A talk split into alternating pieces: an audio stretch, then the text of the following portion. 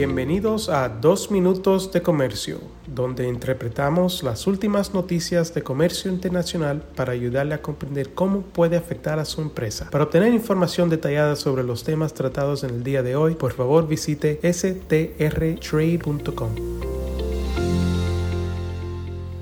Buenos días y bienvenidos a Dos Minutos de Comercio, un cafecito con los expertos.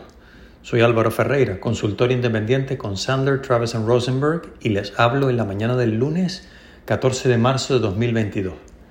Ciertamente vivimos en un mundo convulso donde las cabeceras de la mayoría de los periódicos en los Estados Unidos y Europa siguen dominadas por la invasión de Rusia a Ucrania. Este triste conflicto nos está afectando de múltiples maneras. Por ejemplo, los precios del crudo han aumentado alrededor de un 40% desde finales del año pasado, los precios del trigo han subido alrededor de un 38% y las sanciones que Estados Unidos, la Unión Europea y otras economías han impuesto a Rusia han repercutido significativamente sobre muchas cadenas de suministro y cuestionan la viabilidad de seguir haciendo negocios con Rusia. En este sentido, es importante considerar el posible impacto que las sanciones que Estados Unidos ha impuesto en este último mes sobre Rusia y Bielorrusia puedan tener sobre Iberoamérica.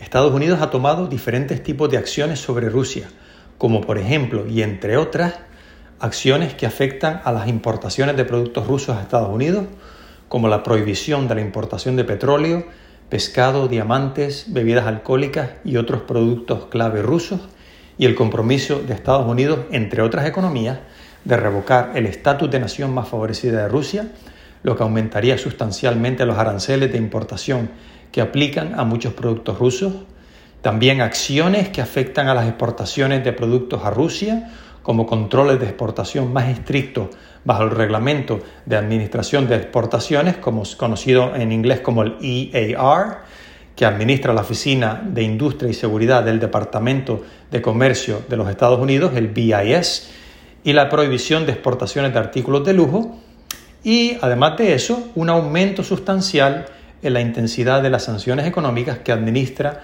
la Oficina de Control de Activos Extranjeros del Departamento del Tesoro de los Estados Unidos, eh, oficina conocida como OFAC.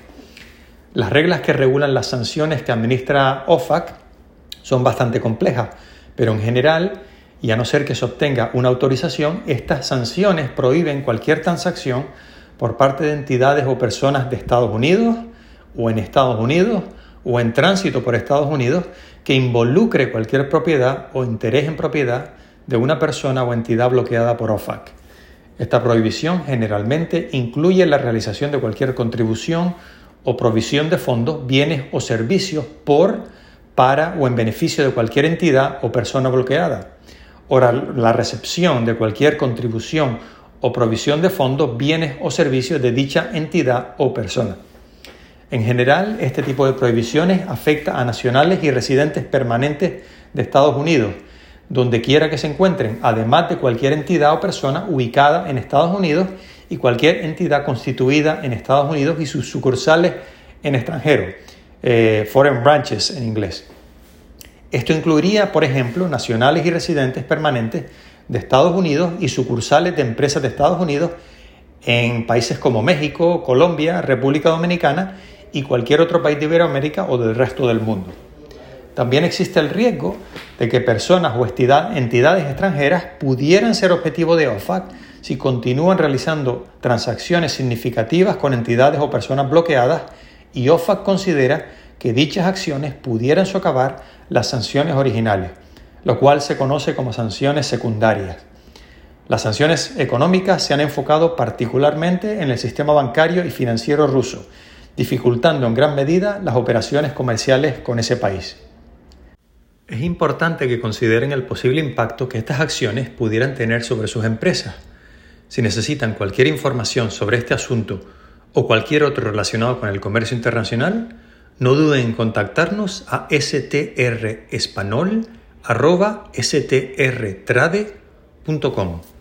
Un cordial saludo. Con profesionales en nueve oficinas, Sandler Travis Rosenberg es la firma de abogados más grande del mundo dedicada a asuntos legales de comercio internacional, aduanas y exportación. Este podcast es exclusivamente para fines informativos y no constituye un servicio legal. La contratación de un abogado es una decisión importante que no debe estar basada solamente en publicidad. Pídanos que le enviemos información gratuita por escrito sobre nuestras cualificaciones y experiencia. Envíenos un correo a strespanol.strtrade.com.